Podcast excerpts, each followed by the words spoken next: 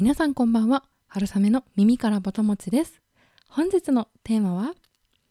レストランは幸せの象徴。大好きな洋食発祥のお店へ行った話。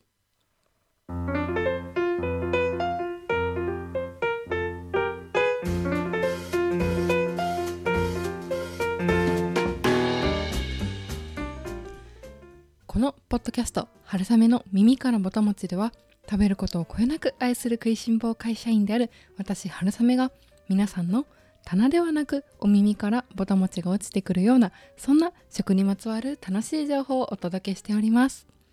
はい。というわけで本日はレストランそしてそこで食べられる洋食のお話をしたいと思います。はい。えー、何を隠そう？私は洋食が大大大好きです。本当にエビフライハンバーグロールキャベツにグラタンカニクリームコロッケみたいにもう本当に想像するだけで幸せになれる大好きな食べ物がたくさんある。それがもう洋食だと思います。もうお子様ランチとかあれ最近たまにこう大人様ランチって言ってこう大人も食べれるようにお子様ランチの内容を出してくださるメニューとかあると思うんですけどもたまんないですね本当に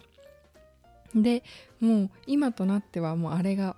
超豪華というかもう本当に大人にとっても目がキラキラと輝いてしまうようなメニューでいっぱいなんだなということにまあちょっと改めて、えー、気づくそんな、えー、日々でございます。というわけで、私洋食が大好きなんですが中でもナポリタンとドリアの発祥の店があるというではありませんか？ということで横浜にありますホテルニューグランドさんに行ってきました、まあ、なので今日はそのご紹介をしたいと思っています、はい、でこの横浜にあるホテルニューグランドさんのご紹介をまずさせていただきたいんですけれども創業は1927年ということで大正時代となっておりますで1920年代というとまあ、一番大きな出来事としては1923年に関東大震災が発生しているんですね。でまあ、この影響でですねもともと横浜は海外の方がたくさんいらっしゃっていた町ですのでこう多くのこう外国人向けのホテルっていうのが軒を連ねていたようなんですけれどもこの、えー、大震災とともにこのホテルたちも、まあ、一緒に崩れてしまって瓦礫になってしまうんですね。でそんな中で、まあ、こう仮設の彼ら外国人向けの宿泊所なんかも建てられていくんですけれどもやはり簡素的なものであったということでこうもう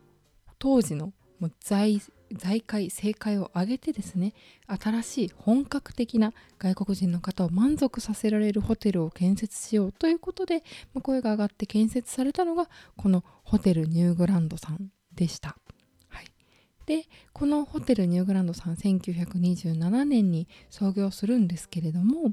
まあ、そこでこう初代料理長の方が考案したという料理それがシーフードドリアだそうです。はいで、まあ、その後ですね戦後になって、えー、当時の2代目の料理長の方が考案されたのがスパゲティナポリタンだったそうなんですね。はい、でこのホテルニューグランドさん本当にとっても素敵なところにあって横浜行かれたことのある方はお分かりかなと思うんですけれどもあの山下公園の横に山下公園ってこう長方形の綺麗に長方形をした公園だと思うんですけれどもその横に沿うように道路があって反対側海ですね。でその道路挟んで公園の向かい側にあるこれがホテルニューグランドさんです。なのでホテルのそのニューグランドさんの今回お料理をいただいたのはザ・カフェというカフェというかまあレストランのようなところで1階にあるんですけれどもたまたま今回窓際の席にご案内いただいてそこから見えるこの横浜の景色っていうのはすごくうん趣があるというか新緑の緑が山下通り本当に山下公園の通り木がずっと並木道で植わってて綺麗なんですよね。でその向こうに少しこうキラキラ輝く海みたいな感じで本当に港町らしい風情を感じられるそんな素敵な眺めも楽しむことができました。で、まあ、この余談なんですけれども山下公園私も数年前にこれ知ったことだったんですけれども山下公園っていうのは先ほどお話しした関東大震災の瓦礫を埋めて作られた公園だったそうなんですね。私これ知らずにびっくりしました、はい。まあ、そんな、えー、歴史ある山下公園の向かいにあるこのホテルニューグランドさん。でいただけるお料理。もうどちらも今回いただいてきました私。はい。でまず先ほどの初代料理長の方が考えられたシーフードドリアからご紹介したいんですけれどもこのシーフードドリアどうしてこう誕生したかというとですねこの初代料理長を務めたサリーさんという方がですね当時パリから招かれていたスイス人のシェフの方だったそうなんですね。でフランス料理をメインとしながらもこう西洋全般の料理に長けていらっしゃった方だそうです。でですねお客様の要望に合わせてメニューじゃないものも何でも作りますよということで柔軟な対応をされていたそうなんですがある日お客様からですね体調があんまり良くないからこう喉越しの良いというか食べやすいものを食べたいという要望を受けて作ったのがこのシーフードドリアだったそうです。当時はバターライスにエビのクリームをのせてでソースグラタンソースとチーズをかけてオーブンで焼いたものということでまあこう今とほとんど同じような、えー、作り方いわゆるドリアと近しいのかなと思いました。はい。でこのドリアもう私いただいたんですけど本当にホワイトソースの部分が濃厚だったんですね。本当に超贅沢なシーフードドリアでした。でご飯と大体ドリアっていうと一番皆さんの中で共通認識が持てるドリアはサイゼリアのミラノ風ドリアだと思います。なんですけれどあのミラノ風ドリアご想像していただくとご飯とホワイトソースがあの熱々の器の中で一体化していてでこう最後までクリーミーでとろっとした感じだと思います。なんですけれどこのホテルニューグランドさんでいただいたシーフードドリアはもうソースホワイトソースの粘度が高すぎてしっかりしてるんですよね。だからご飯の中までソースが浸透していなくてご飯とソースの2層構造になってました。そのぐらいこのホワイトソースが濃厚だったんですよね。でこう熱々のあのグラタン丸いグラタン皿に入ってくるんですけれどもご飯とそのソース一番お皿の外側の縁のあたりですね、まあ、一周はこうソースがちょっとご飯の中の方にまで染みてで真ん中の方は綺麗な2層構造になっているという感じでした。でこう上にこんがりとちょっと焦げたチーズが乗っていてもう本当に贅沢な心から幸せな気持ちになれるシーフードドリアでした。もう贅沢すぎてこれを体調が悪い時に食べたいかと言われるとちょっと食べたくないかもと思ったぐらいにですね本当に生クリームバターの贅沢な濃厚な味とチーズのコクもう絶品でした。で中に入ってるシーフードももうそれは申し訳程度なんてものではなくですねシーフードががっつり主役になるそのぐらいしっかり具の入った美味しい美味しいシーフードドリアでした、はい、いやー本当にこれは今までで食べたドリア界で結構ナンバーワンぐらいに美味しくて感動しましたね。でまたいいのがこの私ドリアとかで好きなんですけど下にお皿と紙ペーパーかわいいキッチンペーパーというかペーパーが引かれてその上にあの熱々の陶器の丸いグラタン皿が乗せられてくると思うんですけどあの3点セットがすごい私はなぜかときめくんですよね。すごく可愛いじゃないですかすごく。でうんなて言ったらいいんですかね。食品サンプルみたいじゃないですけど なんかこうあのパーツが全部揃ってる感じがすごい好きです。いやこれは本当に本当に皆さんにもぜひぜひ召し上がってみていただきたい一品だなと思いました、はい、で続いてスパゲッティナポリタンのご紹介をできればと思うんですけれどもこのスパゲッティナポリタンは先ほどのシーフードドリアが誕生してですねまあ、その後第二次世界大戦を経て、まあ、このホテルニューグランドも再出発を果たすわけなんですけれども戦後しばらくの間実はこのホテルニューグランドさんは GHQ の将校さんたちの、え、ための宿舎として、え、接収されていたそうなんですね。で、まあ、その当時ですねそこでこういらっしゃっていた軍人さんたちがよく保存食軍用の保存食としてスパゲッティとトマトケチャップっていうのをよく、常備されていたそうなんですね。で当時軍人さんたちっていうのは茹でたスパゲッティに塩コショウで和えたものにケチャップをかけて召し上がられていたそうです。でこの彼らのスパゲッティっていうのがまあホテルに彼らがいなくなった後にも大量に残されていたということで先ほどの初代の料理長サリーさんから変わりまして2代目の料理長の方入江さんがホテルに提供するのにふさわしいスパゲッティ料理を何か作れないかということで作られたのがこのスパゲッティナポリタンだったそうです。はい、ナポリタン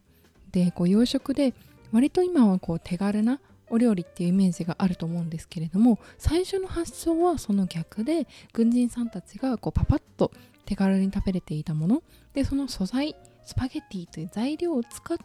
それがホテルに、えー、ふさわしいように少しリノベーション じゃないですけど更新して、えー、生まれ変わらせてホテルにふさわしいお料理にした。それがスパゲッティナポリタンだったそうです。でこのナポリタンもとっても美味しかったんですよね。でただ私がこのナポリタンを一番最初にいただいて思った一言目最初の感想っていうのはこの今のストーリーを見て非常に納得するところがありました。というのもこのナポリタン、まあ、出てきた最初の見た目もとっても綺麗だったんですけれど食べてみてもやっぱりナポリタンではなくてスパうん。私がもしこのメニューに名前を付けるなら爽やかなトマト香るパスタマッシュルームとベーコンを添えてみたいなそういう 伝わりますかねこの雰囲気。そういうあのメニュー名になりそうなパスタスパゲッティだなと思いました。よくあるスパゲッティというかナポリタンのイメージだともうケチャップの味がガツンときてですね。でまあこうそこにいろんな具材が入っていて麺は太めもちもちとかが結構多いかなと思うんですがここのナポリタンはもうパスタという感じでしたイメージ的には。細麺ででお皿に可愛いお皿に真ん中に綺麗にこう高く積まれてですね円錐形にパスタが綺麗に盛られていてですね。でもう余白が綺麗に白いんですねお皿の余白もで美しくてお味としても本当にこうトマトが生きているというかケチャップの味っていうよりトマトソースの味っていうお味です。まあ、それもそのはずでこう当時のレシピのご紹介がウェブサイトにあるんですけれど生のトマト水煮のトマトトマトペーストを加えてオリーブオイルローリエを入れてソースを作ったそうなんですね、まあ、もうこれ完全にトマトパスタですね。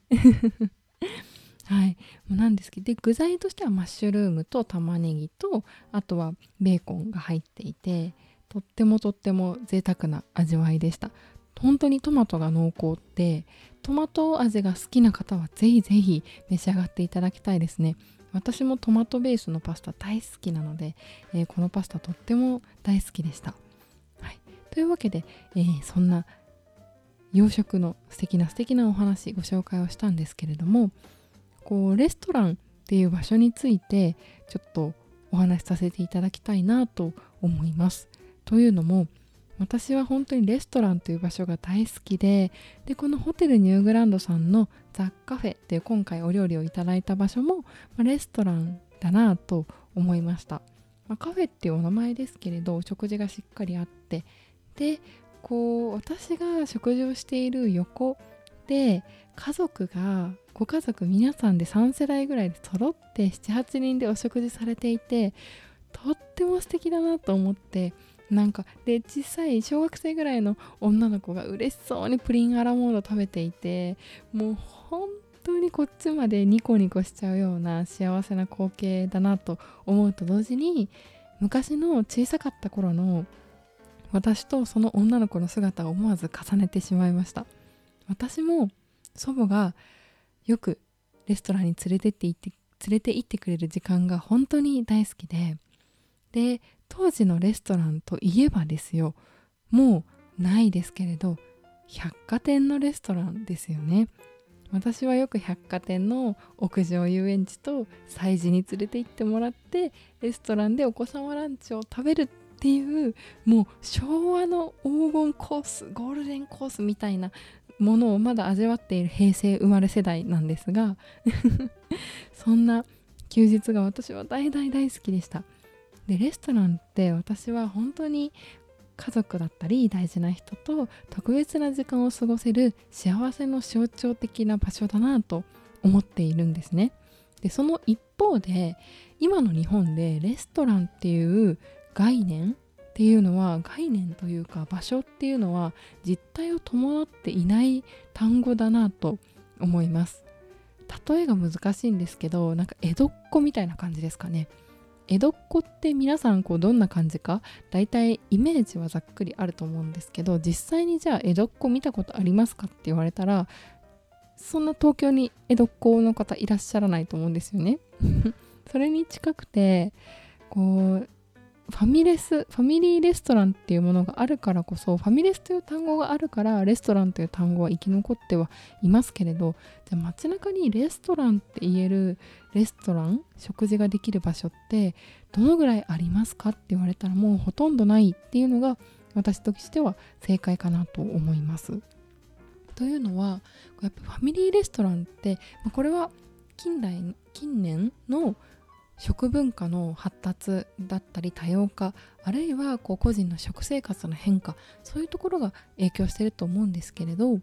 ァミリーレストランっていうところはこう家族でみんなで行く場所でもありつつ一人でこうサラリーマンが行く場所にもなっていたり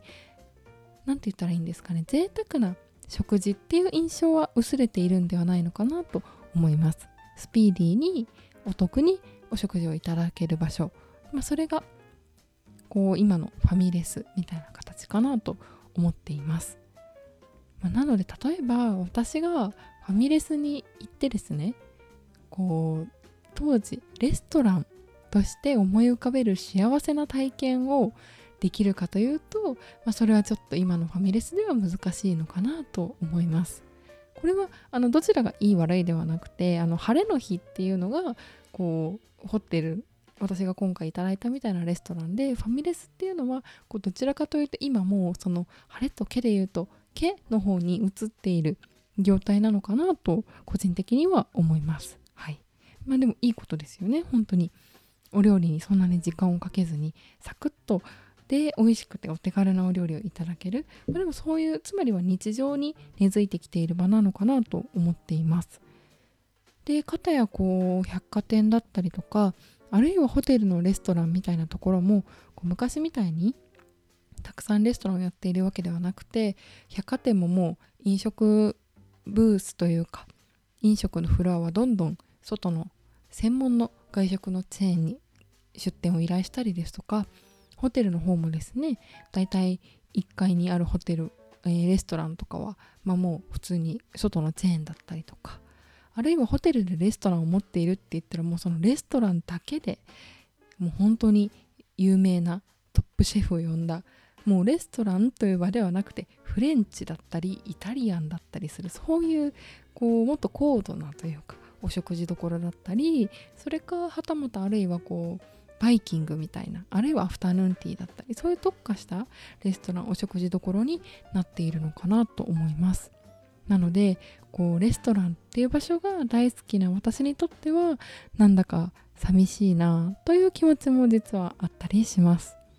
近所にふらっと入れて美味しい洋食がたっぷりあってであったかい気持ちになれてでお値段は特別すぎないんだけれどもちょっと贅沢ができるそんな幸せな日常に入り込んだようなそんな幸せな食の空間時間を過ごせる場所？そういったところがなんかこうもっともっと身近にあってくれたらいいのにななんて思った春雨でした、はい、皆さんにとってレストランってどういう場所でしょうか？私は本当に祖母と家族とよく訪れたそんなあったかい思い出がたくさんあります。というわけで、えー、本日は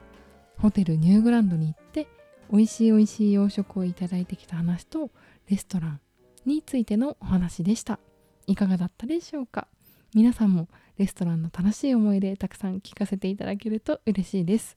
そして、えー、次回またその次次回はですね予告をしたいんですけれども次回は日本一有名おそらくなラーメン屋に行ったお話をしたいと思います。でその次はですね6月ももう早いもので終わりを迎えるということで待ってましたの方がいたら嬉しいんですが、えー、私春雨上半期ベストグルメ紹介をしたいと思っています。このこれまで半期ごとにですねベストグルメご紹介してるんですが、えー、結構再生数トップクラスにその放送いるんですね、まあ、なので、えー、ちょっと今回も気合を入れて上半期を振り返っていきたいなと思いますいやもう早いですね本当に半年が経つのって というわけでえ皆さんにとってもどんな半年だったか振り返りながらですね今年の残りの半年をもっともっと美味しくできるそんな放送もできればと思っておりますはい。というわけで、本日も聴いていただいてありがとうございました。春雨の耳からぼたもち、また次回もどうぞお楽しみに。ごちそうさまでした。